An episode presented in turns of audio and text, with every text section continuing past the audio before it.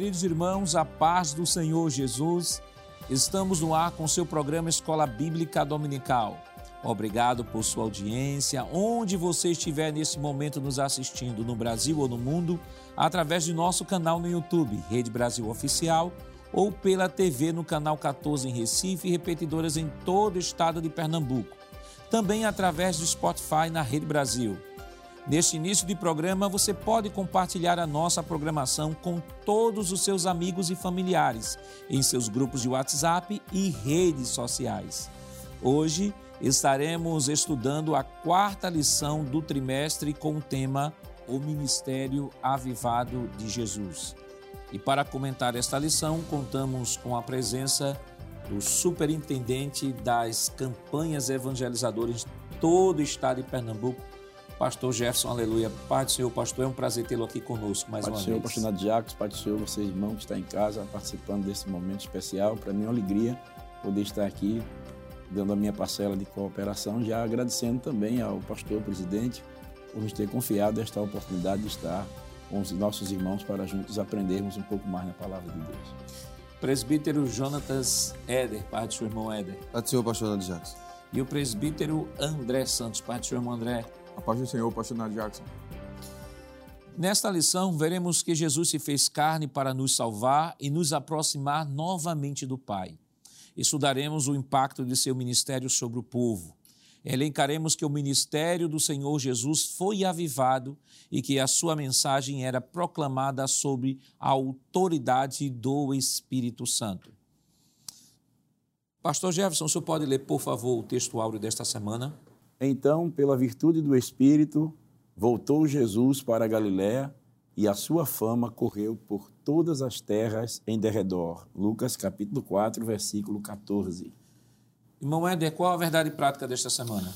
Muito bem, pastor. A verdade prática nos diz o seguinte: o alcance espiritual da vida de um crente avivado revela a extraordinária atuação do Espírito Santo. Presbítero André, quais os objetivos da lição desta semana? Pois não, pastor. Os objetivos dessa nossa lição são apresentar Jesus e a pessoa do Espírito Santo, explicar a importância da oração no ministério de Jesus Cristo e, por fim, conscientizar de que Jesus teve uma vida na unção do Espírito. A leitura bíblica em classe para a lição de hoje está em Lucas, capítulo 4, versículos 14 ao 22. Acompanhe conosco. Então, pela virtude do Espírito, voltou Jesus para Galileia, e a sua fama correu por todas as terras em derredor. E ensinava nas suas sinagogas, e por todos era louvado. E, chegando a Nazaré, onde fora criado, entrou num dia de sábado, segundo o seu costume, na sinagoga, e levantou-se para ler.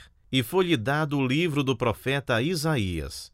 E, quando abriu o livro, achou o lugar em que estava escrito: O Espírito do Senhor é sobre mim, pois que me ungiu para evangelizar os pobres, enviou-me a curar os quebrantados do coração, a apregoar liberdade aos cativos, a dar vista aos cegos, a pôr em liberdade os oprimidos, a anunciar o ano aceitável do Senhor. E cerrando o livro e tornando a dá-lo ao ministro, assentou-se e os olhos de todos na sinagoga estavam fitos nele. Então começou a dizer-lhes: Hoje se cumpriu esta escritura em vossos ouvidos. E todos lhe davam testemunho e se maravilhavam das palavras de graça que saíam da sua boca e diziam: Não é este o filho de José? Queridos irmãos, estamos iniciando o seu programa Escola Bíblica Dominical, esta semana estudando a quarta lição que tem como título O Ministério Avivado de Jesus. E semana passada nós estudamos o avivamento no Novo Testamento e ali pudemos estudar é, o avivamento nos Evangelhos, no livro de Atos dos Apóstolos, nas Epístolas Paulinas, Epístolas Gerais e no livro do Apocalipse. E, em suma, foi discutido naquela lição de que o avivamento manifestado e apresentado no Novo Testamento, ele traz a perspectiva não só do derramamento do Espírito Santo, como o batismo e a manifestação dos dons espirituais, conforme descrito em 1 Coríntios 12, em Romanos 12 e Efésios 4, 11, mas, sobretudo, a manifestação do fruto do Espírito Santo, que isso é bem trabalhado pelo apóstolo Paulo e demais apóstolos quando, quando escrevem as suas cartas no Novo Testamento. Então, esta semana nós estaremos estudando o ministério avivado de Jesus, e nesse ministério avivado é importante observar de que a atuação do Espírito Santo, atuação do Espírito Santo é fator primordial na compreensão do ministério do nosso Senhor Jesus Cristo. Até porque um dos objetivos da nossa lição, que é o primeiro objetivo, é apresentar Jesus e a pessoa do Espírito Santo. Para que alguém não confunda de que esse ministério de Jesus foi avivado porque Jesus era Deus. Então, para que não haja essa confusão, nós vamos trazer aqui alguns gráficos com algumas imagens para que de maneira bem pedagógica os irmãos possam compreender é, de fato o início desta lição, a atuação do Espírito Santo no ministério de Jesus, a fim de que não possa fazer esta confusão de que os milagres e o que Jesus realizava durante o seu ministério tenha sido a manifestação do exercício dos atributos de Jesus enquanto Deus. Então, nós vamos chamar a tela aqui. Aqui na tela nós temos nós temos aqui esse gráfico que vai mostrar que Jesus, o Senhor Jesus aqui, aqui representado, ele tinha a natureza divina e a natureza humana. Isso que nós conhecemos na literatura como união hipostática, ou seja, a união das duas naturezas de Cristo. Vale destacar de que Jesus não era 50% homem e 50% Deus. Não, Jesus era 100% homem, 100% Deus. Ao longo da história da igreja surgiram muitas teorias acerca desta união, porque ah, houve muita confusão em compreender como é que um Deus poderia se tornar homem. Alguns, como os gnósticos, diziam que Jesus não, Jesus só tem a natureza divina, ele não tem a natureza divina, não tem a natureza humana. Outros, como os ebionistas, diziam que Jesus só tinha natureza humana, não tinha natureza divina. Outros diziam que Jesus tinha natureza divina, natureza humana, mas a humana era uma humana aparente. Outros diziam que a natureza humana e a natureza divina se fundiram e formaram uma terceira natureza, e aí começou a confusão ao longo da história, mas é importante que é, os irmãos possam compreender que isso é uma verdade bem básica para que possamos abordar de maneira tranquila e segura o contexto ou conteúdo que vai ser trabalhado durante esta semana. Então, vale destacar: Jesus era 100% homem e 100% Deus. Próxima tela, por favor. Isso a gente pode perceber aqui. Esse texto, esse é um texto primordial para que possamos entender esta união das duas naturezas de Cristo. Nós temos aqui nesse texto o princípio do esvaziamento. Paulo é o único que traz esta, esta verdade aqui desse princípio do esvaziamento. E veja que o texto que o texto nos diz. Na carta aos Filipenses 2, 6 a 7, lê-se que, sendo em forma de Deus, outra tradução diz, mesmo sendo Deus, veja, ele não deixou de ser Deus. Porque tem gente que diz, não, Jesus, ao encarnar-se, deixou de ser Deus, ficou 100% homem. Não, ele continuou sendo Deus. Que, sendo em forma de Deus, aniquilou-se a si mesmo. Outra, outra tradução diz, esvaziou-se. E esvaziou-se aqui é o sentido de que ele abriu mão do uso dos seus atributos divinos para se tornar 100% homem. Aniquilou-se a si mesmo Aí Cristo não se esvaziou dos seus atributos, apenas os reteve, ou seja, ele deixou de exercer independentemente seus atributos relativos. Então, irmão Ed, é importante que o professor tenha em mente que Jesus, enquanto homem, ao abrir mão do uso dos seus atributos divinos, em primeiro lugar, ao encarnar-se, Jesus deixou de ser Jesus deixou de usar a sua onipresença. Porque se ele estava limitado Isso. pelo tempo e espaço, se Jesus estava em Jerusalém, ele não estava na Judéia. Se ele estava em Jerusalém, ele não estava na Galiléia.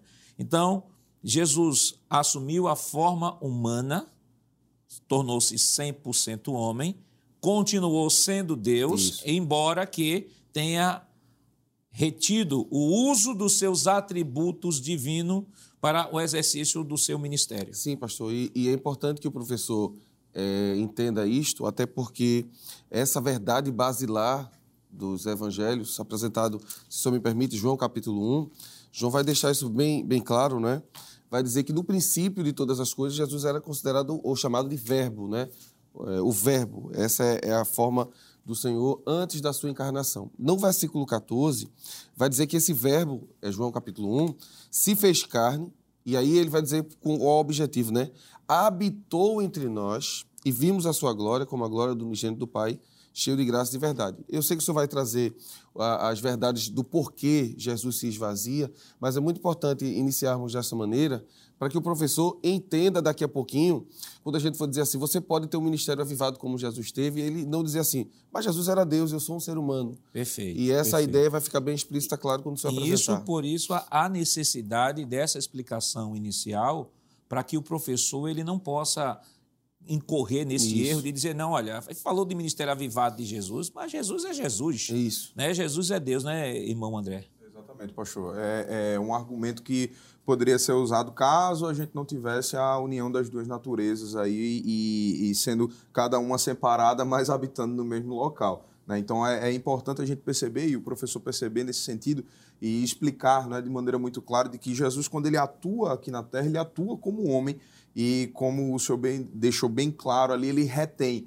É como uma ferramenta que ele poderia utilizar, mas que ele não utiliza porque ele sabe que se utilizar aquilo dali, ele vai estar exercendo de uma outra função. Isso. Nesse caso, Jesus, como homem, ele atua aqui na terra e faz o seu ministério, exerce o seu ministério, passa os, os 33 anos que passou aqui, né, atuando como homem, mesmo sendo Deus, mesmo tendo em essência. Em Belíssimo. essência, ele não, ele não perde, né? ele não perde a essência dele. E isso e fica claro em diversos textos que nós vamos ver aqui, mas que fique claro isso para o professor, que nós possamos explicar isso de maneira muito clara para todos que estão na, na, na sala de aula, de que Jesus era homem, atuou como homem e, em essência, era Deus e não perdeu E, isso daí. e é importante também, pastor, entender que só Deus pode se esvaziar de si, né? O ser humano já é um ser vazio, ele precisa ser cheio do Espírito para atuar. Deus precisava, no caso Jesus, Se esvaziar. se esvaziar dele para ser utilizado pelo Espírito Santo.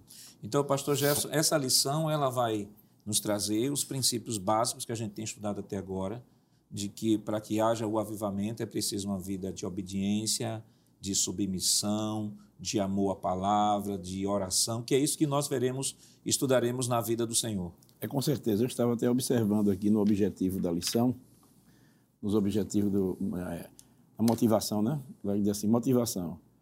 É, Jesus foi bem sucedido em seu ministério terreno porque, enquanto homem, teve uma vida na unção do Espírito Santo, que o professor Jonatas acabou de dizer, né? Então, para sermos vitoriosos em nosso ministério, enquanto cristão, precisamos seguir o exemplo de Jesus e vivermos uma vida na unção do Espírito Santo. Aí ele diz assim: para para isso, precisamos orar, ler e obedecer Glória a a palavra Deus. de Deus e jejuar, como fez o nosso Salvador. Glória a então. Jesus ele se constitui o nosso modelo. Pronto. Então, queridos irmãos, vou pedir a próxima tela, rapidamente, para a gente encerrar aqui com essa introdução. Nós temos aqui a humanidade de Cristo, características. Por que era necessário que Jesus fosse plenamente humano? Por que era necessário que Jesus fosse plenamente humano? Vamos lá. Primeiro, possibilitar uma obediência representativa, né, irmão? Éder? É, já que Adão pecou, e aí o professor tem que entender isso, né? Adão pecou e o homem por si só não poderia voltar para Deus. E aí Deus vai constituir, na teologia paulina a gente chama de segundo Adão, e esse segundo Adão vai fazer por merecer e atribuir, como este Adão aqui que pecou, atribuiu o pecado ao ser humano, este segundo Adão, que é o Senhor Jesus Cristo, vai atribuir todas as suas obediências, o seu, o seu ministério inteiro, a este homem pela graça. Então, como por um homem vai entrar um pecado no mundo, a vida também entrará através de um outro homem. E é isso que Paulo fala em Romanos 5, quando diz que a ofensa veio por um homem, Isso. então só um outro homem Poderia. poderia reparar essa ofensa. Ser um sacrifício substitutivo, que é na verdade, o princípio maior da, do esvaziamento. Isso. O próprio Lucas ele vai dizer em 19, 10 que o Filho do Homem veio buscar Isso. e salvar o que se havia perdido. Ser o único mediador entre Deus e os homens está dentro, de, dentro da mesma característica do sacrifício substitutivo, né? sendo o sacrifício seria o único mediador. Cumprir o propósito original do homem de dominar a criação, né? Agora Jesus, enquanto Adão era o cabeça da humanidade caída, Jesus é o cabeça da humanidade, da humanidade Glória restaurada.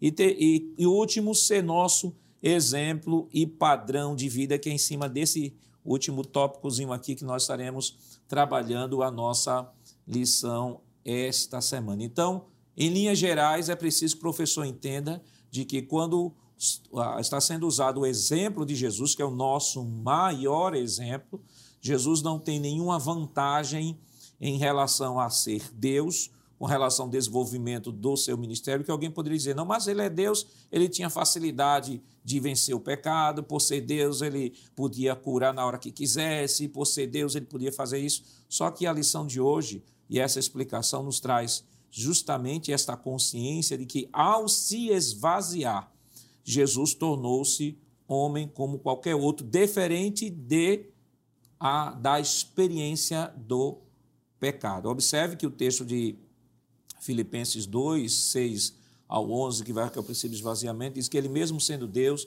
não usou usurpação ser igual a Deus, antes aniquilou-se a si mesmo, tomou forma de servo e fez-se semelhante aos homens. Olha, essa palavra semelhante é muito importante. Por que semelhante aos homens e não igual aos homens? Semelhante aos homens, porque Jesus não tinha a experiência de pecado. Isso. Jesus sentia o que todo homem sentia, a fraqueza que toda a natureza humana tem. Jesus precisou comer, Jesus precisou é, é, Dormir. de, de dormir, Jesus precisou se alimentar, de tomar, Jesus teve sede. Todas estas necessidades da natureza humana que não envolve a questão da experiência do pecado, Jesus tinha. Agora, a experiência humana que diga respeito a algo relacionado no pós-queda ou, ou a introdução do pecado, esse, não, esse Jesus não tinha, Jesus não possuía. Por isso que ele diz que ele veio em semelhança humana. Então, pastor Jefferson, o professor ele pode tranquilamente abordar esta lição e ficar tranquilo que Jesus é o seu maior exemplo. E aí temos um exemplo que não encontraremos defeito, né? Porque ele é Glória sem pecado. É, com certeza, né? Por isso que, como disse aqui o professor Jonathan, ele é considerado como o segundo Adão, porque Adão ele, ele, ele passou a existir né, sem pecado. Isso. Jesus ele veio, nasceu sem pecado e viveu todo o ministério dele sem pecado, até, até desafiou, né? Quem dentre vós me convence Sim. de pecado, né? E eu achei interessante aqui, porque na, na hora da tentação, na tentação, quando o diabo tentou, quando ele teve fome, ele foi tentado a comer. E o diabo, então, se tu és o filho de Deus, transforma essas pedras em pães. Ele foi tentado a transformar, porque ele sentiu o desejo, né? Porque senão não era Isso. Senão não era tentação. Perfeito, perfeito. Mas ele disse, nem só de pão verão, mas de toda palavra que sai da boca de Deus. Então ele mostrou que é possível vencer a tentação pela palavra de Deus. Isso. Mas a gente vê assim a divindade de Cristo sendo revelada em algum momento, por exemplo, no, no, no casamento de Caná, quando faltou vinho e a sua mãe disse, é, faltou o vinho, isso que eu tenho eu contigo, não chegada a minha hora. Ela entendeu que Jesus ali estava mostrando que era Deus e ele se- entendeu que era que era o, o Deus que estava falando, seu Deus que estava falando com ela, não apenas o seu filho. Fazer tudo quanto ele vos dissete. Então, coloque a água lá e leve ao mestre sala. Gente, Quando o senhor bebeu, era vinho. Quem transforma água em vinho, transforma pedra em pão. Mas ele esvaziou-se. Ele, ele, ele, ele, ele não, ele sentiu a tentação, mas ele venceu. E eu creio que para Jesus, estávamos comentando até antes aqui, que, que foi mais difícil, porque ele, sendo Deus, ele poderia ter transformado, mas ele abriu mão, esvaziou-se, não é? Esvaziou-se para para ser homem, para mostrar Isso, que é perfeito. possível vencer como homem. Então, se Jesus conseguiu fazer isso, que era mais difícil para ele, para nós também não é tão difícil. Por quê?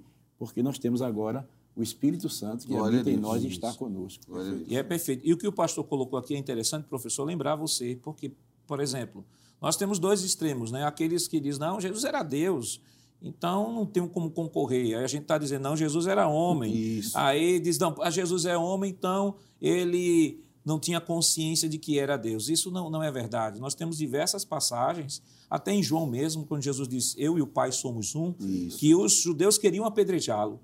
Aí Jesus diz, mas por que vocês querem me apedrejar? O que foi que eu fiz? Diz, não, porque tu queres te fazer um Deus. Mas para o judeu, quando Jesus estava dizendo, eu e o Pai somos um, Jesus estava dizendo, os atributos que o Pai tem, eu Isso. tenho. Em outras palavras, Jesus estava dizendo, eu sou Deus. Ele tinha consciência de que era Deus. Naquela, naquela cura lá do paralítico, Isso. por exemplo, quando Jesus disse ao paralítico, perdoados são os teus pecados, e começaram ali os religiosos, disseram, "Acho que quem pode perdoar pecados senão Deus? Aí ele pergunta, o que é mais fácil? Dizer, perdoados são os teus pecados, ou o paralítico, levanta-te e anda. Aí ele- veja o que, é que ele diz, para que saibais que o Filho do Homem tem poder de perdoar pecado. O que é que ele estava dizendo? Eu sou Deus. Isso. Eu perdoo o pecado. Ele diz, paralítico, a ti digo, levanta-te e toma tua cama e anda. E aí nos lembramos do Salmo 103. Salmo 103, salvo engano, verso 3 ou 4, que diz assim, ele é quem sara todas as nossas Glória enfermidades e perdoa todos os nossos pecados. Ou seja, quando Jesus estava dizendo que poderia perdoar pecados e curar, ele estava dizendo, eu sou o Deus do Salmo, que o salmista do Salmo 100 103 escreveu. Então, Jesus tinha consciência de que era Deus, Jesus sabia que era Deus, ok? Agora, ele não usava os seus atributos divinos, divinos como onisciência, onipresença, onipotência, porque ele estava limitado. E quando, em alguns momentos, por exemplo, a questão do peixe, né, daquela moeda que veio dentro do peixe, mas se ele não era onisciente, como é que ele sabia que aquela moeda estava no peixe? A gente vai ver que a atuação do Espírito Santo na vida de Jesus fez com que ele pudesse fazer coisas que um homem natural não conseguia fazer. Mas vale destacar, ele não fez porque era Deus, né? ele fez porque a unção, e a gente vai discutir isso aqui, a unção do Espírito, o óleo de alegria do Espírito Santo estava sobre sua vida, e ele mesmo vai dizer que quando fazia, fazia por conta da ação do Espírito Santo sobre a sua vida. E vamos agora para o primeiro tópico da nossa lição.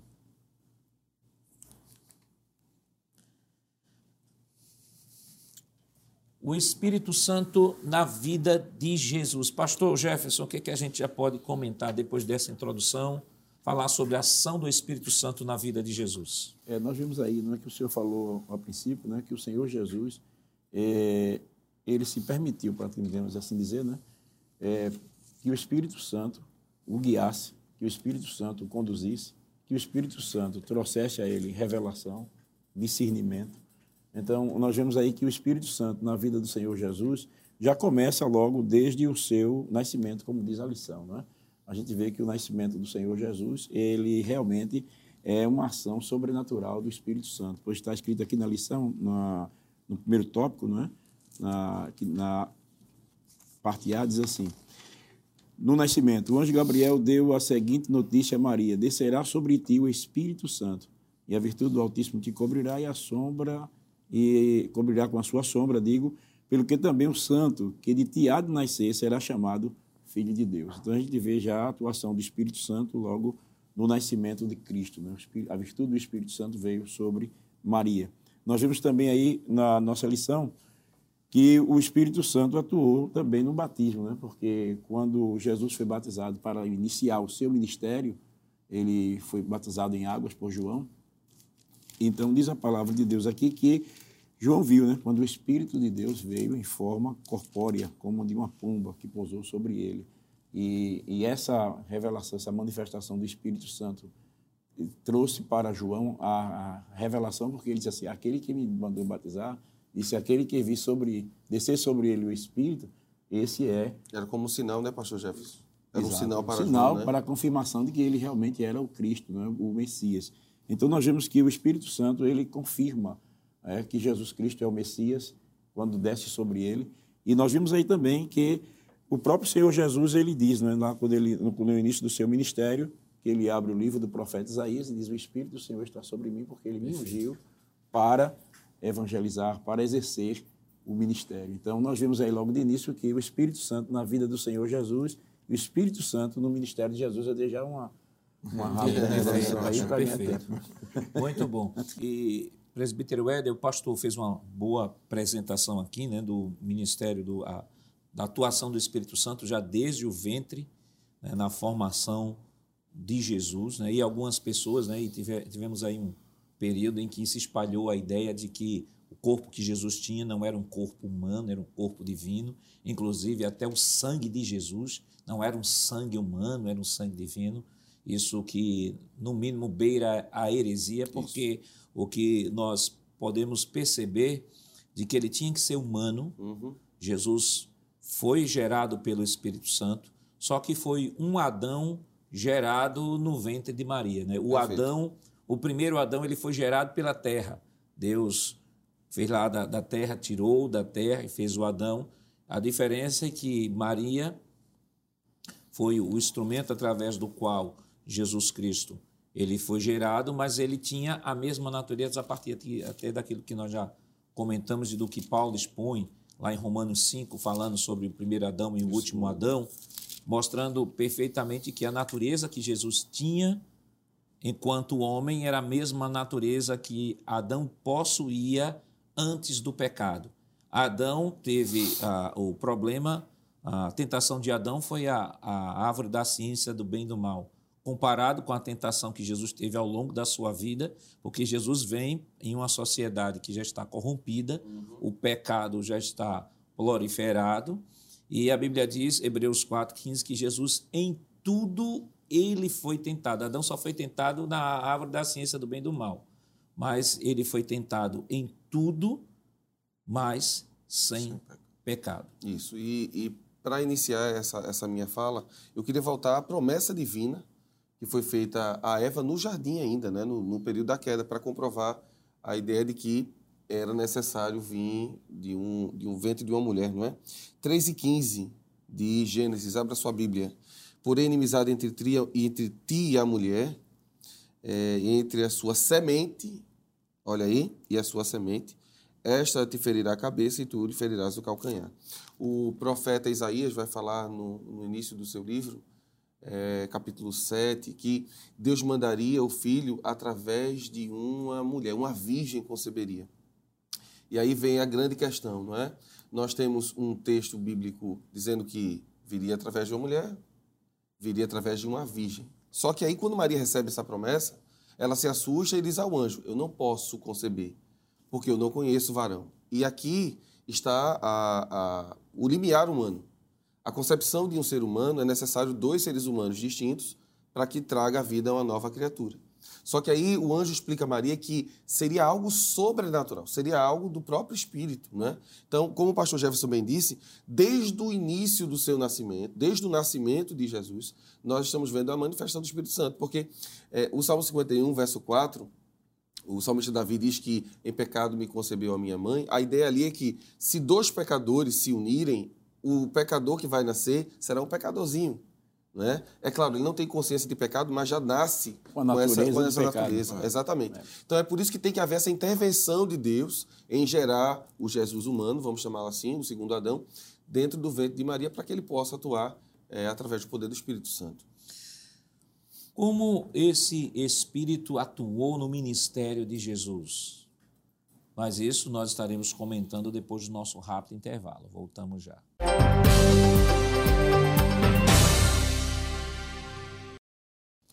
Queridos irmãos, estamos de volta em seu programa Escola Bíblica Dominical, esta semana estudando a quarta lição, que tem como título O Ministério Avivado de Jesus.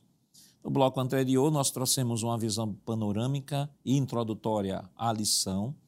Comentamos um pouco sobre o nascimento virginal, o nascimento virginal de Jesus, a atuação do Espírito Santo atuando no nascimento de Jesus.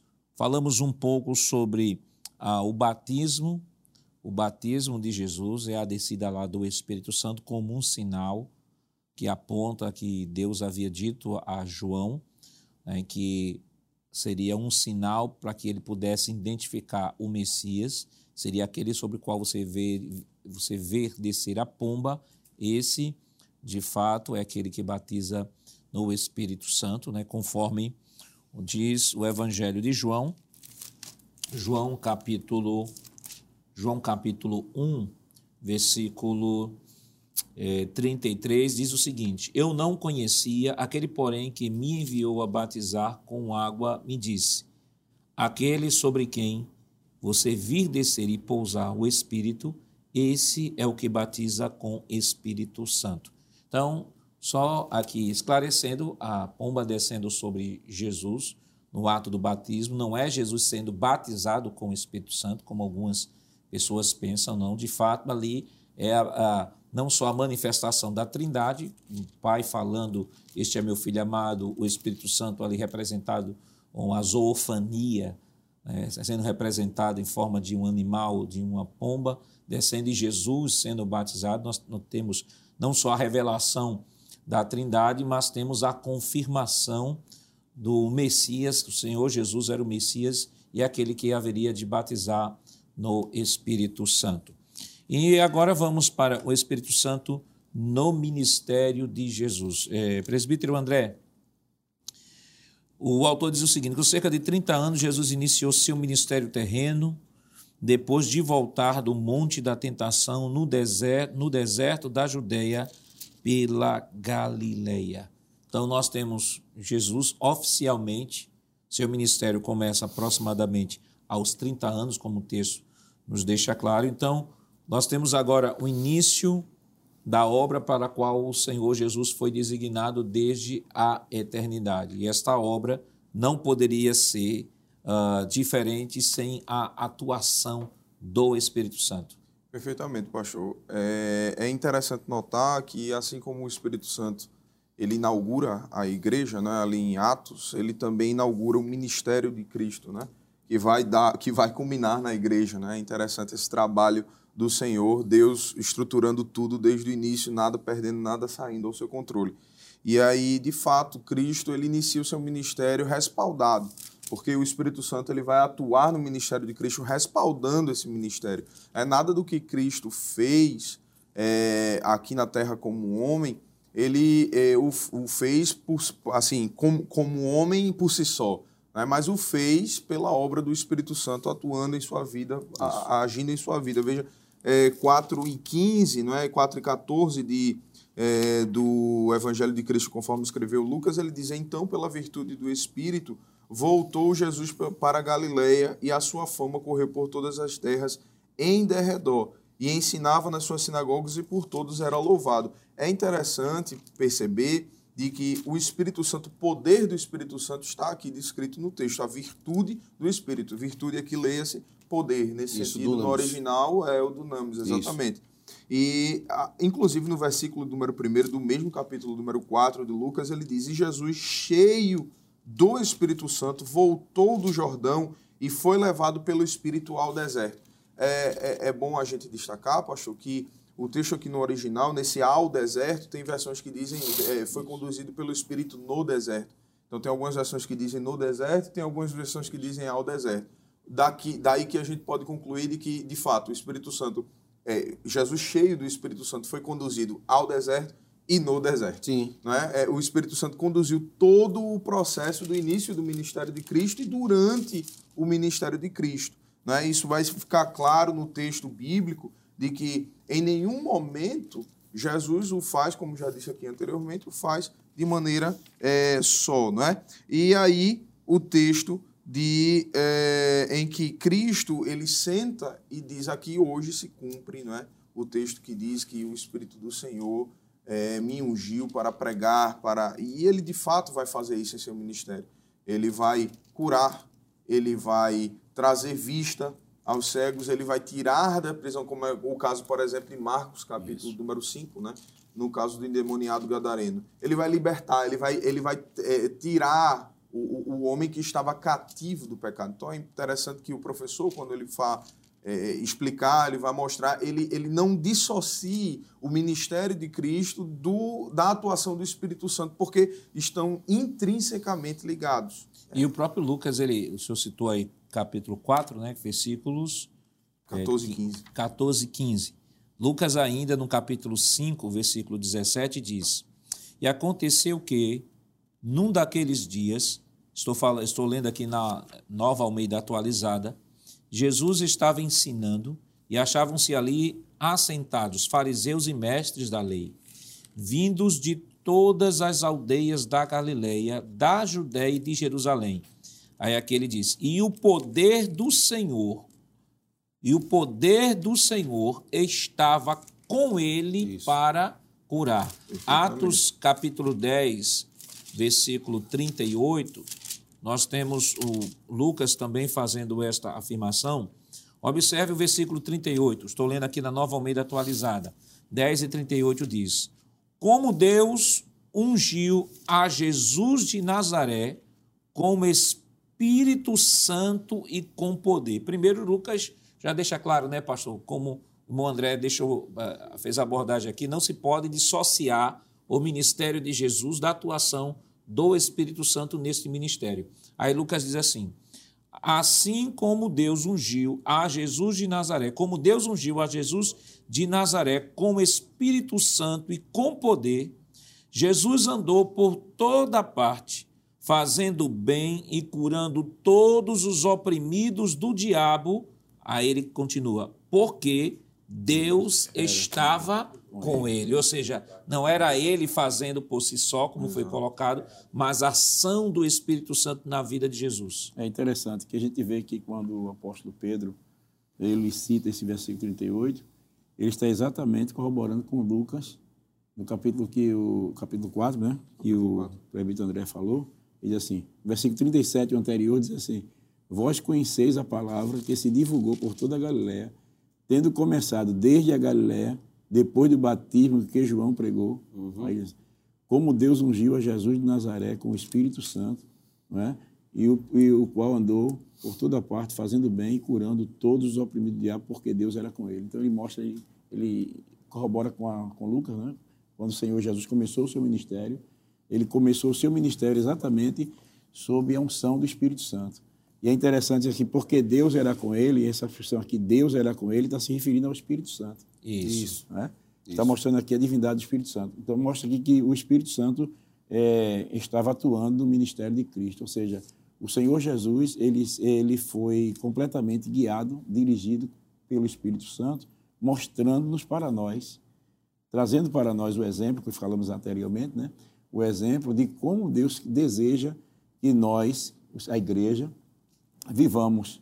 Porque o, o resultado do, do, do, tema da nossa lição diz assim: o ministério avivado do Senhor Jesus era porque o Espírito Santo Isso. estava sobre ele. Então era a unção do Espírito Santo que avivava, que avivava o ministério de Cristo. Conduziu. Né? Conduziu. Então essa é a realidade. Então o, o Espírito Santo ele ele trouxe toda a revelação que foi dito aqui anterior, né? a revelação, os milagres que Jesus operou, é, a, a libertação do povo, que Jesus libertou os cativos, deu vista aos cegos, é, curou o quebrantado coração, tudo isso é ação do Espírito Santo sobre a vida do Senhor Jesus, sobre o ministério do Senhor Jesus. E vale destacar que o texto, que, que é o texto base da nossa lição, que é Lucas 4, o contexto vai falar ali da profecia, né, de Isso. Isaías. Isaías 61. 61, o Senhor dizendo assim: Hoje se cumpriu esta profecia. Então, não só já havia uma profecia ou profecias do Antigo Testamento que apontava a revelação do Messias, mas também mostrava que o ministério desse Messias seria marcado por uma unção diferenciada, Isso, pela atuação do Espírito Santo. E quando Jesus chega assim, hoje se cumpriu, eles ficaram com os olhos arregalados porque sabiam que aquele era um texto messiânico. É, e além de ser um texto messiânico, pastor, é algo novo. Porque todos os homens que foram ungidos, e a gente pode usar o termo aqui, ungido como Messias, não é? é os reis de Israel, os profetas e alguns sacerdotes eram ungidos para exercerem seu, seu ofício, eles não tinham a presença do Espírito Santo de forma presente o tempo todo, não é? Eles tinham manifestações, pontuais, né? isso, esporádicas, pontuais. Já no, no, no ministério de Jesus, isso é atuante desde a sua concepção, não é? Até sua ressurreição e, e, posteriormente a igreja. O senhor lembrou que assim no ministério do Antigo Testamento o sacerdote, o, o profeta, o rei e o sacerdote eles eram ungidos para exercer Isso. aquela função. E a gente vê que sob o ministério do Senhor Jesus, o Espírito Santo veio ungiu a Cristo e ele realmente é rei, Glória sacerdote e Deus, profeta. profeta. Né? Então, vemos que é, todos aqueles do Antigo Testamento eram sombras, Uhum. apontavam apenas para o Cristo que realmente seria rei, sacerdote e profeta. Né? É, Isso. Então, o ministério de Jesus foi realmente sob a unção do Espírito Santo. É, e pastor. e, para concluir esse pensamento, a ideia é de que, a partir de agora, se você viver uma vida debaixo da unção do Espírito Santo, diferentemente daqueles do Antigo Testamento que terão esporádicas manifestações, você terá o Espírito Santo presente no seu dia a dia. É essa realidade No que será apontada. também. Perfeito. Essa, essa é realidade apontada por Jesus, por exemplo, depois da ressurreição. Ele vai dizer não é, que nós devemos ir evangelizar e ele vai dar poder aos discípulos, né? É, Atos 1, verso 8, vão para Jerusalém para receber o Espírito Santo, para que essa atuação continue. Né? Ela termina, vamos dizer assim, no ministério de Jesus, mas continua, e isso a gente vai ver nas próximas lições, através dos apóstolos. Então, até Jesus, ninguém tinha sido ungido para esse exercício do dia a dia. Em Jesus se completa não é? Toda essa realidade. E é muito bonito que o pastor Jefferson diz, não é? Em Jesus se completa também o tríplice ministério que Deus usava para interferir em Israel, né? Interferir no sentido de Deus queria exercê-lo através desses homens, né?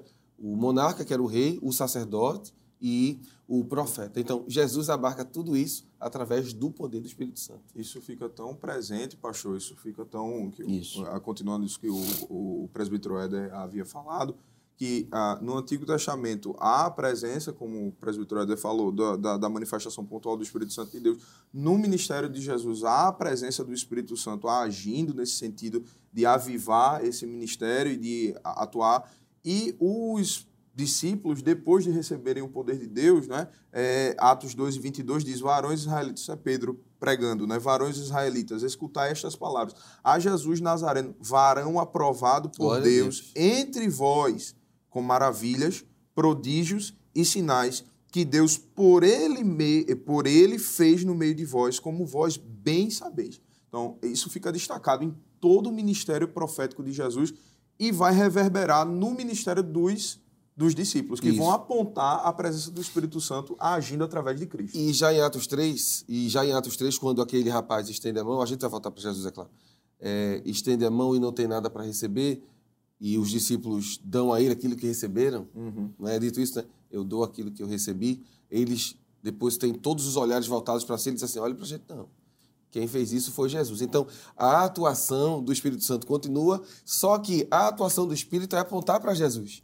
Então, novamente, os discípulos criam esse ciclo, né? Jesus foi um homem perfeito. Então, nós estamos sendo usados por Deus, mas não olhe para a gente, olhe para quem fez isso acontecer. Isso. Quem trouxe essa ideia, né? Ou ideia, perdão, quem trouxe esse novo padrão, não foi eu. Isso é algo de Jesus. Isso precisa ficar bem patente, é? Volta para ele a Volta para ele, volta para ele. E eu, eu estava, os irmãos estavam comentando, eu estava lembrando de Hebreus. Glória a Se tu. Hebreus capítulo 1, ele vai falar da humanidade de Jesus, mas ao mesmo tempo ele remete à, à divindade de Jesus. Que ele vai falar, versículo 1 do capítulo 1, diz o seguinte: Antigamente Deus falou muitas vezes e muitas maneiras aos pais pelos profetas, mas nesses últimos dias nos falou pelo Filho, a quem constituiu o herdeiro de todas as coisas e pelo qual fez o universo. Vai falar de Jesus, humanidade de Jesus e a divindade de Jesus. Isso. Aí o interessante é que ele diz assim: o filho, versículo 3, o filho que é o resplendor da glória de Deus e a expressão exata do seu ser, sustentando todas as coisas pela sua palavra poderosa, depois de ter feito a purificação dos pecados, assentou-se à direita da majestade nas alturas, tendo-se tornado, tornado tão superior aos anjos quanto mais herdou o excelente nome de que eles. Pois do qual os anjos, Deus em algum momento disse: Você é meu filho, hoje gerei você.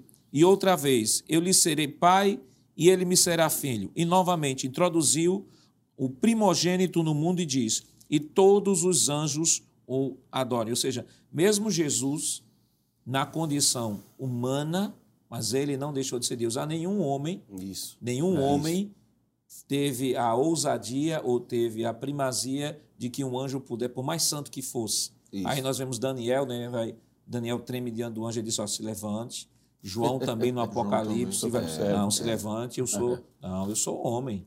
Mas observe que Jesus na sua humanidade, mesmo sendo homem, diz: os anjos o adorem, porque ele é humano.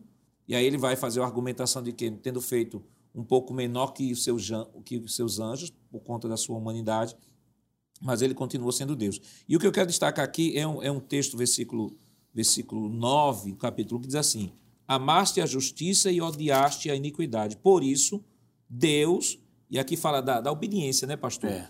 Amaste a justiça e odiaste a iniquidade. Por isso, Deus, o teu Deus, te ungiu com óleo de alegria como a nenhum dos teus companheiros. Isso. Então, isso mostra uma unção diferenciada no ministério de Jesus. Com certeza, né, pastor? Porque o Senhor Jesus aqui, ele, como o senhor disse, ele é o Filho de Deus, ele é o Filho de Deus, claro, mas ele, como homem, ele foi ungido, e esta unção é diferente de todos os demais, porque os outros anterior foram ungidos com óleo. E ele foi ungido com o Espírito Glória Santo. Glória a Deus. Né? Glória ele foi ungido com o Espírito Santo. E é interessante que esse óleo, esse Espírito Santo, ele é considerado como óleo da alegria, né? O óleo da alegria, né? Então, o Espírito Santo, ele ungiu a Jesus, diferente dos demais homens, e o Senhor, então, o deu um nome que é sobre todos os nomes, né? O Senhor Jesus, como homem, ele exerceu realmente o ministério diferente dos demais. Então, vamos para a próxima tela. A próxima tela, vamos falar sobre. Já falamos sobre o ministério de Jesus, Jesus e a oração em seu ministério. E aí começa com o valor da oração. Pastor, tem um programa Intercessão, né? Intercessão que fala de oração. É um programa, um programa que de uma relevância de uma relevância indescritível é porque não se pode falar de avivamento sem falar de oração. Com certeza. Se alguém disser que está avivado, mas não ora, tem alguma Isso. coisa errada. Eu acho Isso. que tá, o que está errado é o conceito, Isso. é o conceito de avivamento. Então, estamos falando aí, a lição vai estar trabalhando sobre o valor da oração. Ela vai falar dentro do contexto do ministério e da vida de Jesus. É, com certeza. Né? O Senhor Jesus, como ele se constituiu o modelo para todos nós. É, e como homem, como homem, porque nós vimos que ele era 100% homem. E ele teve que viver esta vida de comunhão com Deus. Né? E, esta vida de comunhão com Deus só é possível através da oração. Né? A da oração, claro, do, da, da, leitura da palavra de Deus, porque quando você está lendo a palavra de Deus, você já está em posição de oração, né? porque orar é uma vida de mão dupla. Né? Quando lemos a Bíblia, Deus fala conosco isso. Quando falamos, quando oramos, nós falamos com Deus. Então, o Senhor Jesus, ele viveu essa vida de oração para mostrar também a cada um de nós que é impossível viver uma vida avivada sem uma vida de oração, sem uma vida de comunhão com Deus. Porque através da oração nós vamos entender o plano de Deus para a nossa vida. Porque a oração, na verdade, começa com Deus, né? É. é Deus quem inicia a conversa, é Deus quem toma a iniciativa do diálogo. Né?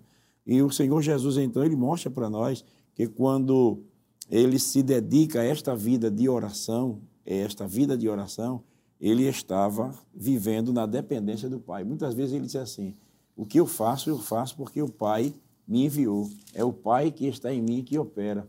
Então Jesus estava sempre mostrando esta intimidade, esta intimidade dele com o Pai e ele desejou isso no Evangelho de João, no capítulo 17, quando ele ora, a, é conhecido como a oração sacerdotal, ele está intercedendo. Ele diz, Senhor, ele diz ao Pai que não rogo somente por estes, mas também por isso. aqueles, né, que pela tua palavra hão de crer em mim, para que eles sejam um, como eu e tu, ó Pai, somos um. E, este, um, e esta unidade, ela é perfeita também através da oração, né? porque através da oração nós recebemos as orientações de Deus para vivermos uma vida avivada. Como o senhor disse, é impossível ser, ter uma vida avivada sem uma vida de oração. É. Irmão, irmão Éder, eu, eu lembro uma, uma vez, na minha época de juventude, né, um irmão chegou assim e disse assim, Jesus orava, mas ele não precisava orar. e ele orou só para que a gente visse ele orando lá registrado registrado, mas ele não precisava orar, não precisava nada disso, porque ele, ele era Deus. E aí aquilo que a gente falou no início do, do, do programa, uhum. né? Eu lembrei de um hino da harpa, né, que diz assim: Jesus teve completa vitória sempre porque sempre viveu em oração. Então, Jesus orava porque ele de fato Sim. precisava orar. Sim, é, é, manter a comunhão com o seu pai. Ele vai dizer isso várias vezes, né? Vai ter um, um, em João 11, quando vai ressuscitar Lázaro, Jesus, depois de ter chorado, e ele chorou de verdade porque estava triste, porque seu amigo tinha, tinha partido, ele diz assim: Pai, eu, eu te agradeço porque o Senhor sempre me ouve. Veja que a oração era algo constante, não é? Jesus ora até para. Eu vou citar os textos, né? Jesus vai orar até para que os seus discípulos sejam escolhidos. É, na ocasião não é, do, do, do, seu ministério, capítulo 6, versos 12 a 16 de Mateus. Antes de, de chamar seus discípulos, Jesus ensina até a orar. É? Um dos, deixa eu ler esse texto que eu acho que é interessante, pastor, me permita. É, abra sua Bíblia, Mateus capítulo 6. Foi até um texto que a gente estudou há um tempo atrás, uhum. quando estudamos o Sermão do Monte, não é? Versículo 9 em diante. Portanto, vós orareis assim: Pai nosso que estás nos céus, santificado seja o teu nome, venha o teu reino, seja feita a tua vontade, tanto na terra como no céu. Pão nosso de cada dia nos dai hoje. Perdoa-nos as nossas dívidas, assim como nós perdoamos aos nossos devedores. Não nos induzas à tentação mas livra-nos do mal, porque teu é o reino, o poder e a glória para sempre. Amém. Essa oração ela é completa, porque inicia assim, e inicia de uma forma diferente, não é? Jesus muda o relacionamento de servo e senhor para pai e filho. Então, a conversa que Deus tem com Jesus é a conversa que Jesus quer que a gente tenha com Deus. É? Chamá-lo de pai, trazendo para a nossa realidade, não é? Veja, Pai nosso que estás no céu, Pai nosso que estás no céu. Não é? é interessante que Jesus vai falar aqui sobre a ideia de desejo do reino de Deus estabelecido na terra nesta oração. Seja, seja feita a tua vontade. E nós vivemos um período, pastor Jacques, que infelizmente as pessoas não querem muitas vezes que a vontade de Deus seja feita ou acreditam que a vontade de Deus é algo negativo, né? Me, me permita contar esse pequeno trecho de experiência. Eu ainda sou um obreiro jovem, mas eu fui fazer uma visita e a irmã estava enferma e eu disse: Nós vamos orar para que Deus faça a sua vontade na vida da serva do Senhor. Aí um, um dos personagens, né, não vou me ater a todos, disse assim, não, irmão Jonas, ore para Jesus curar. Aí eu virei para ela e disse, quem foi que disse que a vontade de Deus é estar é tá matando? Né? Às vezes Jesus quer guardar, mas nem sempre a vontade de Deus é ferir, é guardar, é matar. Então, se criou a ideia de fazer a vontade de Deus é como se fosse tirar do nosso controle. Mas aí isso é bom, porque a vontade de Deus é boa perfeita e agradável. Jesus disse que na nossa oração a gente deve ansiar por isso, né? Por pedir, olha, seja feita a sua vontade. A gente vai ver isso mais à frente do ministério, né? O desejo de, de que seu reino esteja em vigor, que a vontade de Deus seja feita, que os nossos, os nossos cuidados como pão possa ser dito a Deus. Veja como é um diálogo sobre a nossa realidade, não é isso, pastor Jefferson? É algo tão íntimo, o pão, que muitas vezes a gente não conversa nem com parentes a necessidade, mas a gente pode ir a Deus e dizer, Senhor, mantenha o pão, o nosso pão de cada dia, não é? Perdoa as nossas dívidas. E essa parte aqui é interessante, porque como Deus é onisciente, a gente só pode pedir perdão a Deus se a gente tiver coragem de perdoar. E essa oração plena que Jesus está ensinando era um modelo de oração que ele ensinou aos seus discípulos, mas um modelo de vida que ele vivia. Não é? O modelo de oração, o nosso modelo de oração, fala muito do nosso modelo de vida. E vivemos num período aí onde as pessoas decretam, determinam, você não vê Jesus fazendo isso. Jesus sempre fala, pastor, devolvendo a palavra ao Senhor, seja feita a tua vontade. É, perfeito. Pastor, se me permite aqui, porque quando o Senhor falou que alguém disse, Jesus não precisava orar, hum. Jesus era Deus, e com essa palavra do, do presbítero, Jonatas, é, muita gente confunde a oração apenas como petição. Isso. É? Só se dirige a Deus para pedir. Mas o que é orar? Por que é que você ora? Por que, é que você ora? Então, eu oro por quê? Porque eu amo. É verdade. Oração, né? Eu amo a quem? Eu amo a Deus, eu amo a mim mesmo Não, e eu amo o próximo. Glória a Deus. Né? Então, quando eu, quando eu oro, eu oro porque eu amo a Deus. Então, se eu amo a Deus, eu quero estar com Ele. Eu quero estar perto dele. Eu quero desfrutar da sua companhia, da sua presença, do seu ensinamento. Né? Quantas vezes a gente a gente, quando está orando, Deus abre a, mente da gente na revelação da palavra, né? Isso. Uma certa é ocasião eu estava para estava para pregar, aí uma, eu tinha pregado em um determinado lugar e eu estava lendo algumas coisas tal, para tentar preparar um assunto e fechou a mente. Aí eu disse, rapaz, eu vou orar. Aí, meu joelho. Aí fui orar. Aí, com cinco minutos, abriu a mente assim, chegou a ideia. Aí eu comentei com meu, meu filho. Eu digo, mas Jonathan, rapaz, eu, eu passei uns três dias lendo alguma coisa, pai e tal, para tentar preparar um assunto. Aí, com cinco minutos que eu dobrei o joelho, chegou. Aí meu filho disse assim, Ô, papai, só quer mudar o método? É. é. Então, orar é você, você, você, você se relacionar com Deus. Você ama Deus. Então, se você ama, você quer estar perto. Você ama a si mesmo. Porque para você ter uma vida avivada, você vai ter que orar. É, né? É o pão nosso cada dia, quer dizer, é o cuidado diário. Então você ora porque você ama a si mesmo. Você precisa do cuidado, da proteção divina, do cuidado, do sustento. E também pelo próximo, porque a maior demonstração de amor que a gente pode demonstrar a alguém é orando por essa pessoa. Uma vez eu vi uma, um, um escritor citando uma frase atribuída a Lutero que dizia assim: orar mais para estudar melhor. Isso. E a oração é o antídoto para a mente. Eu, eu sempre tomo essa, essa expressão de, de Lutero para meus filhos. Já Lutero sempre dizia: estudou bem quem orou bem. Viu? É. Qual deve ser a postura de um cristão com relação à oração no desenvolvimento de sua vocação. A oração deve fazer parte do centro do desenvolvimento de sua vocação e do seu serviço, mas isso nós estaremos comentando depois do nosso rápido intervalo. Voltamos já.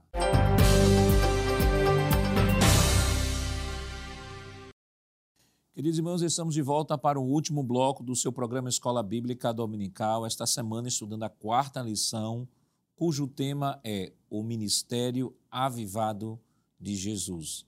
E no bloco anterior nós falamos sobre Jesus e a oração em seu ministério. Vamos continuar ainda no segundo tópico. Né? Falamos sobre Jesus e a oração em seu ministério, falamos sobre o valor da oração e agora uma vida de oração. Irmão André, o que, que a gente pode comentar neste tópico para que o professor possa desenvolver melhor esse subtópico na lição? Perfeitamente, pastor. É interessante notar, antes de, de qualquer comentário, que a oração ela foi tão importante na, no ministério de Jesus, na vida de Jesus. Isso foi tão é, evidenciado, ficou tão evidente que os seus biógrafos, os escritores dos evangelhos, né, é de, de Mateus até João, independente dos sinóticos ou João um pouco diferente, mas todos eles retrataram Jesus orando. Todos eles falaram do, do, dos períodos de oração que Jesus é, é, é, traçava em sua vida, dos períodos, dos períodos de oração que Jesus tinha. Né? Isso foi muito marcante. Isso é, evidencia, e, claro, se alguém fala né, é, de alguém que já passou é claro que vai falar daquilo que mais marcou. Isso. E se você cita a oração, é porque certamente aquela pessoa vivia em oração, tinha uma vida de oração, ou seja, ela orava constantemente. Né? O texto de, do Evangelho de Cristo, conforme escreveu Mateus, capítulo número 14, versículo número 23, diz o seguinte: E despedida a multidão, subiu ao monte para orar à parte, e chegada já à tarde, estava ali só. Dá a entender que Jesus chega de manhã para orar à parte, né? E fica ali o dia todo em oração e continua só ali em oração, né? Estava ali só, ele vai dizer. É, tem uma versão que é muito interessante que vai dizer o seguinte, que despedida a multidão sobe ao monte e volta à oração. É, ou seja, isso era tão real na vida de Cristo que os escritores, eles, com esses detalhes, eles estão demonstrando de que Jesus vivia constantemente orando, buscando a Deus, mantendo a sua comunhão. Diferente do que disseram lá na juventude, né, pastor, que o senhor bem citou, que Jesus não, não precisava orar, Jesus deixou claro de que era necessário. Inclusive ele, como homem, como dissemos aqui e destacamos de maneira muito clara, né? Jesus era 100% homem, 100% Deus. Em alguns momentos agiu como Deus, recebeu adoração, perdoou pecados, mas em no, no, no, a grosso modo, no seu ministério, ele agiu como homem, guiado pelo Espírito Santo de Deus e sentiu a necessidade e a importância que tinha da oração em sua trajetória e em sua vida.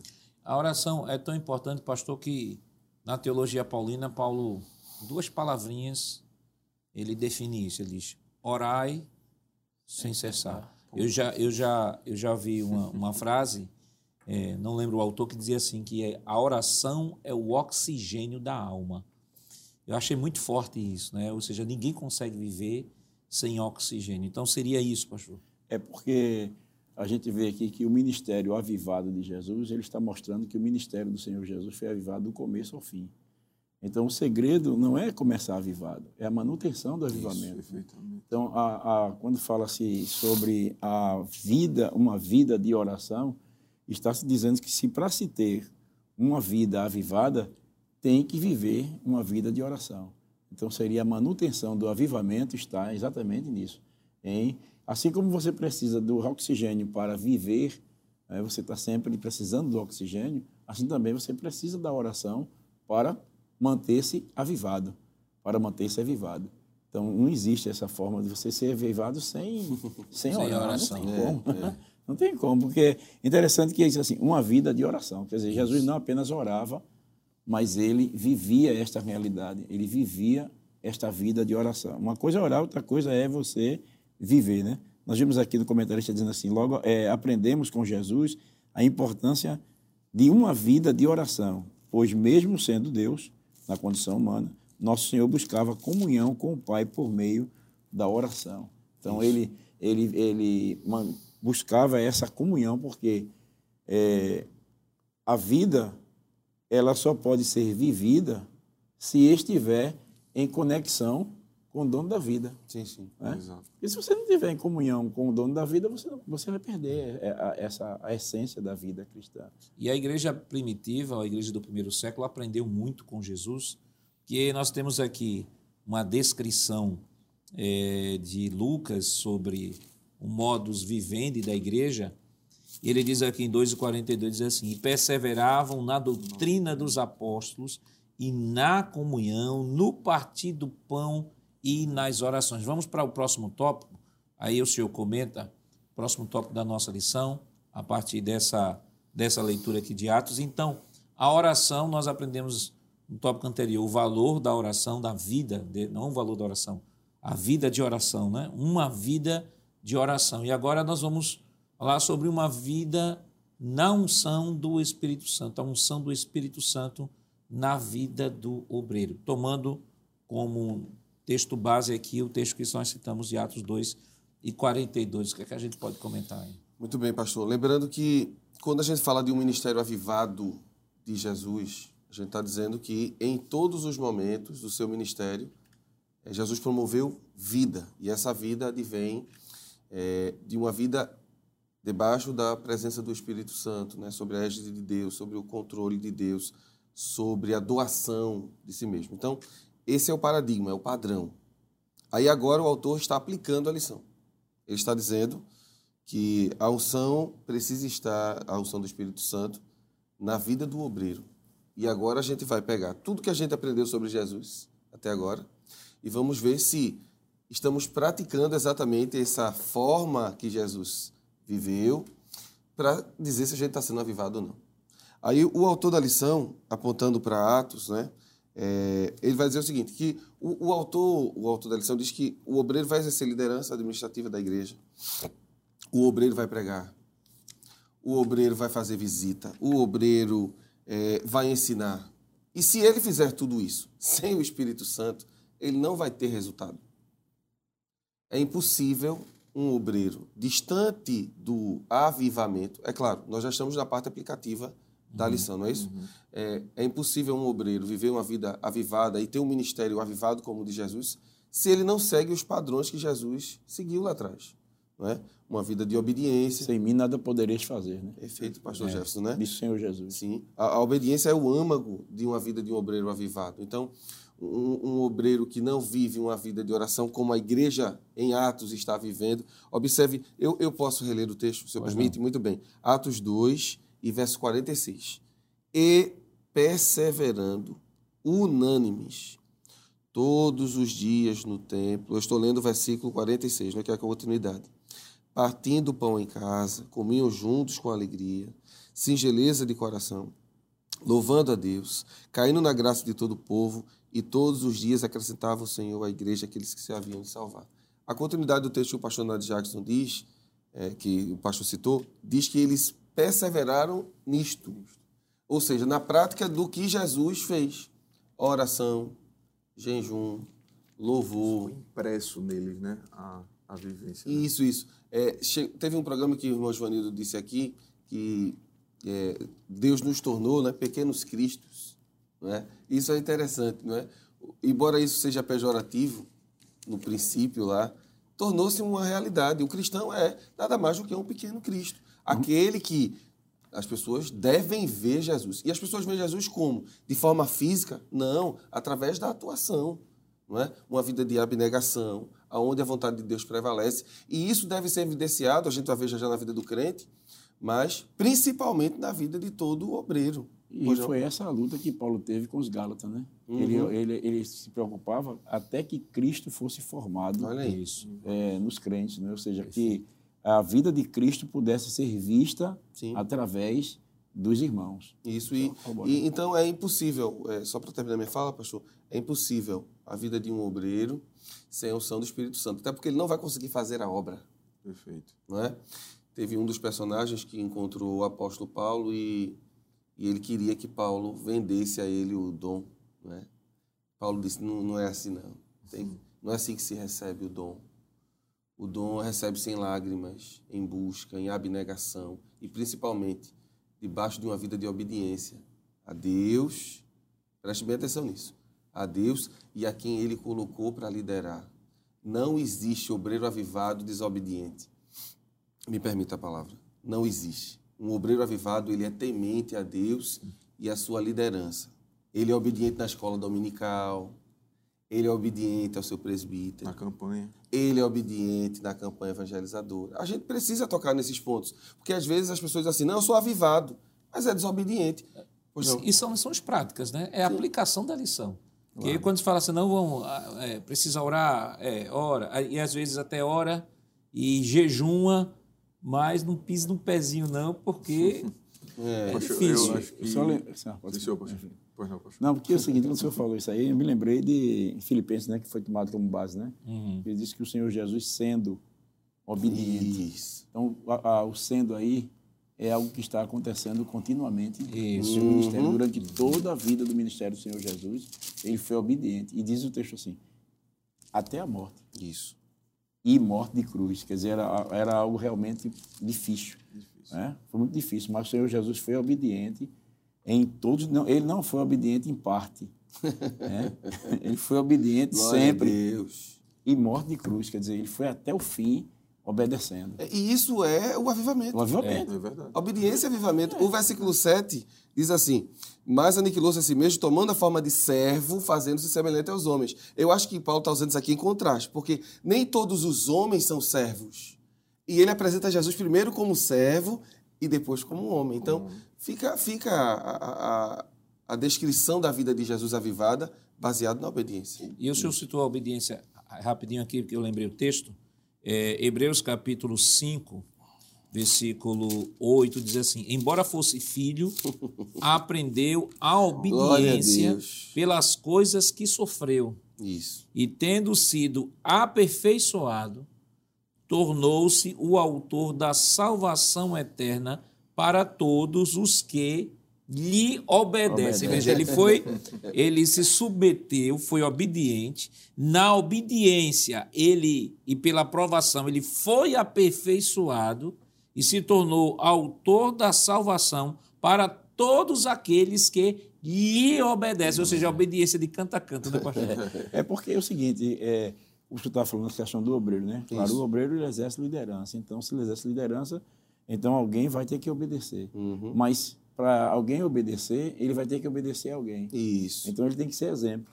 Isso. Né? Então, para obedecermos a Cristo, Cristo foi o nosso exemplo de obediência, para que pudéssemos obedecer. Isso. E é interessante aí porque Deus vai obedecer a quem? né? Mas ele, glória. tornou-se como nós, Como homem. como homem, e aprendeu a dizer, sim, senhor, com licença, posso ir, não vá, fique, venha. Sim. Ele aprendeu, que foi difícil para, imagine, Deus se tornar homem e ser obediente. Isso não é familiar o conceito é, dele, isso. a obediência, porque ele é obedecido e não. Pastor, eu queria só citar porque é, se talvez fosse impossível. A gente está citando aqui a obediência, a gente está citando o avivamento, a gente está citando a descida do Espírito Santo, a gente está citando a oração. E, e tudo isso se encontra no texto de Atos 10. capítulo número, capítulo número 10, versículo número 9, com o caso de Pedro, com Cornélio, né? Deus mostra, fala a Cornélio era manda os homens lá em Jope, Isso. porque Pedro vai estar tá lá e ele vai te dizer o que fazer. E aí Pedro tem a revelação. O versículo número 9 diz: E no dia seguinte, indo eles seu caminho e estando já perto da cidade, aí subiu Pedro, pastor Pedro, Isso, o, o líder da igreja que havia ficado Isso. e que havia aprendido com o seu Jesus. O que é que ele foi fazer? ao terraço para orar. ele subiu para orar. A Deus, glória né? a Deus. Quase a hora sexta ele fez glória como ele havia aprendido. Né? E, aqui, e aqui a hora é meio-dia, viu? É, é meio Para a gente é o horário do almoço. É, e, e aqui era hora assim, da oração. Aqui na Nova Almeida atualizada diz assim: Pedro subiu ao terraço por volta do meio-dia a fim de orar. É verdade, poxa. E no versículo número 10 diz que ele teve fome e quando o povo foi preparar para ele, Aí ele, nesse período de oração, a Bíblia não diz que ele parou de orar, ele continuou orando mesmo com fome. Ele só pede para alguém preparar alguma coisa e Isso. ele vai lá e continua em oração.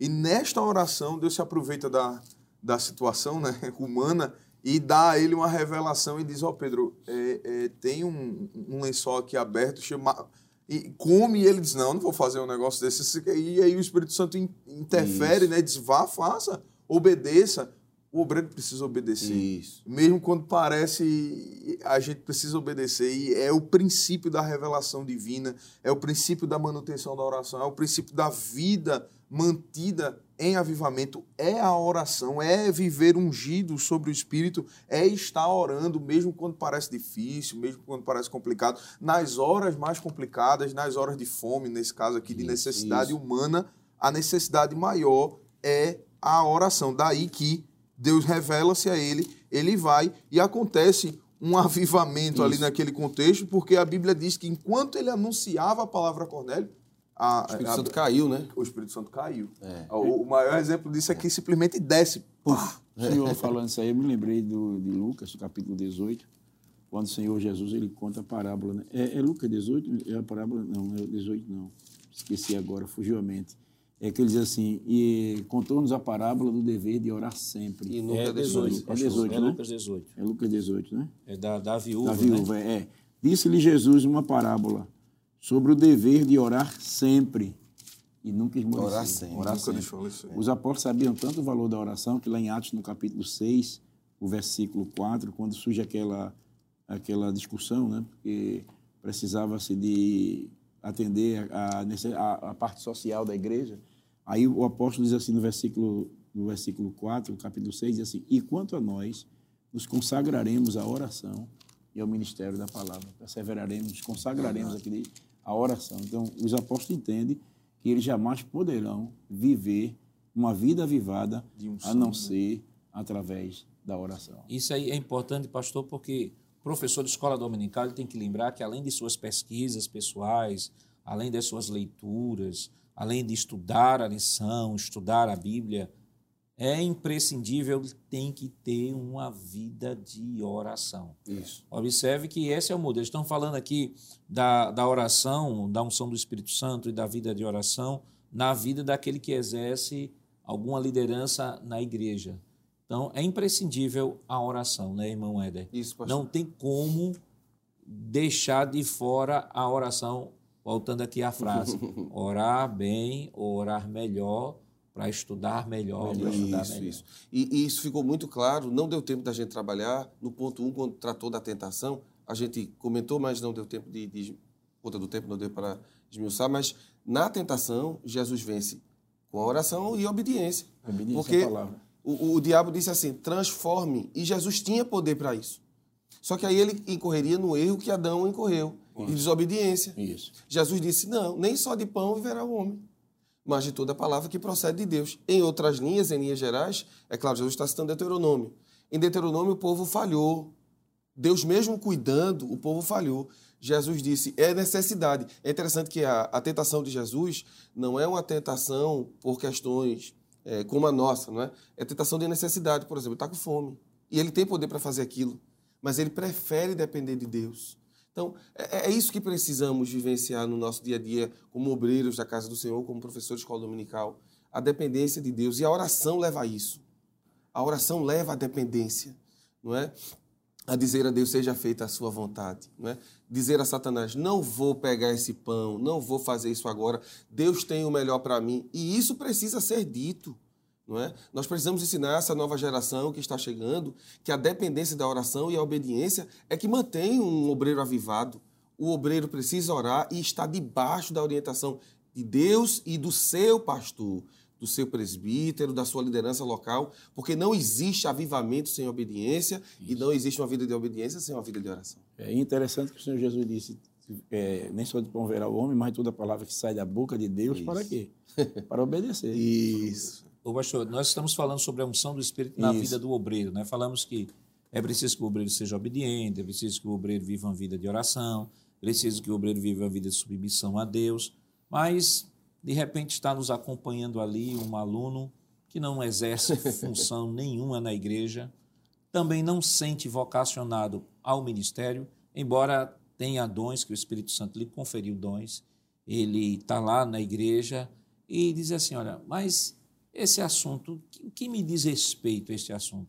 Porque o avivamento, Sim. o avivamento, ele diz, o avivamento de fato tem que vir para a liderança da igreja. A liderança tem que ter palavra para dar à igreja. Mas eu, me colocando aqui nessa condição, eu sou um aluno da escola dominical, não exerço função de liderança nenhuma. O que é que me diz respeito este assunto de avivamento? Eu também preciso. Não preciso orar. Não preciso orar. não preciso ser avivado, pastor? Claro que sim, né? é porque, na verdade, aí, o, o, quando está falando do obreiro, está falando do obreiro que ocupa uma posição de liderança para ensinar a igreja a fazer a obra de Deus. Uhum. Porque não é, a, você não só realiza a obra de Deus se você for obreiro. É verdade. Né? É verdade. O, o, obreiro é, é, alguém que dá uma direção, que vai, que vai lhe guiar, que vai lhe orientar. Então, é, me parece que é lá em quando Paulo fala, a carta aos Efésios, que diz que deu dons aos homens e a uns deu e aí deu à igreja deu pastores, igreja profetas, evangelistas, Efésios 4.11. querendo o aperfeiçoamento dos santos para a obra do ministério, ou seja, para que os crentes também estejam envolvidos no trabalho. Então, o crente, ele precisa ser avivado, porque, de um modo geral, né? Sim. a igreja, o crente, ele precisa ser avivado porque ele precisa fazer a obra de Deus. Ele tem que fazer a obra de Deus e também tem que ter comunhão com Deus Isso. para para poder vencer a tentação e ir para o céu. Isso. É porque ele precisa, o crente ele precisa dessa, dessa vida de obediência, essa vida de unção, porque essa vida de unção do Espírito Santo não é só sobre a vida do obreiro, é sobre a vida do crente. Porque Isso. viver sob a unção do Espírito Santo é viver sob a dependência Perfeito. do Espírito Santo. Perfeito, Paulo disse lá em, em, Romanos, no capítulo 8, que a lei do Espírito de vida que está em Cristo Jesus me livrou da lei do pecado e da morte. Isso. Então, o crente, para vencer a tentação, Sim. ele vai precisar da unção do Espírito Santo sobre a vida dele. Ô pastor, além, além de entender também o seguinte, partindo da pressuposição, não exerce função de liderança nenhuma, mas ele é um cristão que é luz na faculdade, Isso. que é luz na escola, que é luz na família dele. Às vezes temos irmãos que jovens na nossa igreja, adolescentes, até crianças, cujos pais não são evangélicos, só ele Isso. lá é a luz lá dentro da sua família. Então, é preciso sim que haja um avivamento, porque a grande comissão não foi dada apenas à liderança, né, pastor? Não. A grande comissão foi dada à igreja, dos quais nós, membros, fazemos parte deste corpo. O ID por todo mundo é para todo mundo. É, é para todo mundo. E, e lembrando que para ser obreiro precisa ser crente. Isso. Então, é um crente avivado que se torna um obreiro. Um obreiro. Mas e está parte do princípio do crente avivado. Sim, parte do, do pressuposto de que ele já é um obreiro. Porque geralmente, e aí a gente não vai ter tempo de comentar, mas geralmente Deus só chama quem já está trabalhando. É verdade. Não é? Você exerce a função, muitas vezes, trabalhando na obra do Senhor, e aí a igreja confere, claro, através do pastor, um, um dom. Mas a, a ideia é o cristão vivendo em obediência e sob o controle do Espírito Santo, ele vai servir com alegria, ele vai, ele vai ser um bom porteiro, vai ser um bom pregador da palavra, um professor de escola dominical abençoado. O importante é entender que o exemplo de Jesus está sendo dado para nós hoje, como cristãos e obreiros. Sirva a Deus em obediência e uma vida de oração. Acho que é grande, essa é a grande lição da aula de hoje. Só, recado, só reforçando aqui as palavras do pastor Jacques, a lição diz assim: exercemos influência poderosa em nossa família, Olha aí. Né, na faculdade, no local de trabalho ou em, ou em quaisquer esfera da sociedade. Assim, seremos testemunhas poderosas do Senhor Jesus sob a unção do Espírito Santo. Então, todo crente precisa da unção Glória do Espírito. Santo para influenciar o local onde ele vive, a vida onde ele vive. Porque, é, é, por exemplo, existem pessoas que serão alcançadas não apenas por obreiros, mas também por pessoas simples, como membros congregados. Porque o, o pastor Nad Jackson, ele vai até um determinado lugar, mas você vai onde o pastor Nad Jackson não vai. Isso. Você chega onde o pastor presidente não chega. Isso. Você consegue alcançar vidas que, outras, que outros obreiros não alcançarão. Por isso que é importante que você seja, uma, seja cheio do Espírito Santo e viva sob a unção do Espírito Santo, porque o Espírito Santo vai usar você. Por exemplo, aquela menina lá que de, Na, de Naamã, Naamã, né? Isso. que estava lá em Israel. Quer dizer, ela foi um instrumento. Foi. Eliseu não foi. Eliseu não foi. Ela foi um instrumento para levar o, o general até a isso. presença do homem de Deus E ele foi curado. e foi curado. Não somente foi curado da sua. né? Converteu-se, Mas né? também Converteu. converteu-se. Mas foi uma menina. Eu fico lembrando, pastor, quantos jovens, quantos estudantes acabam ganhando outros estudantes para Jesus. Glória a Deus. Quantos profissionais, É, é por exemplo, gera principalmente da área de saúde, né? Pessoas, pessoas dos enfermeiros, Isso. médicos, os plantonistas, e ali, a pessoa às vezes está ali num leito de dor já próximo de partir e recebe uma palavra. Os nossos irmãos que às vezes voluntariamente estão aí pelas ruas, né? estão aí pelas ruas distribuindo panfleto, Ônibus, falando metrô, de Jesus no Isso. ônibus, no metrô. Os, os irmãos que exercem essa missão muitas vezes não têm função de liderança nenhuma na igreja, mas tem a consciência de que é um membro do corpo e, como membro do corpo, precisa executar a grande comissão, a ganhar vidas para o Aleluia. reino de Deus. Não importa, seja ele um, um vendedor, seja ele um comerciante, seja ele um policial, não importa, independentemente da profissão que ele exerce, ele se sente Aleluia. chamado por Deus para usar a sua profissão para a glória de Deus. E dentro desse conceito, todos precisam Aleluia. de avivamento. Que Deus continue lhe abençoando em nome de Jesus. Chegamos ao final de mais um programa, onde estudamos a quarta lição do trimestre com o título O Ministério Avivado de Jesus.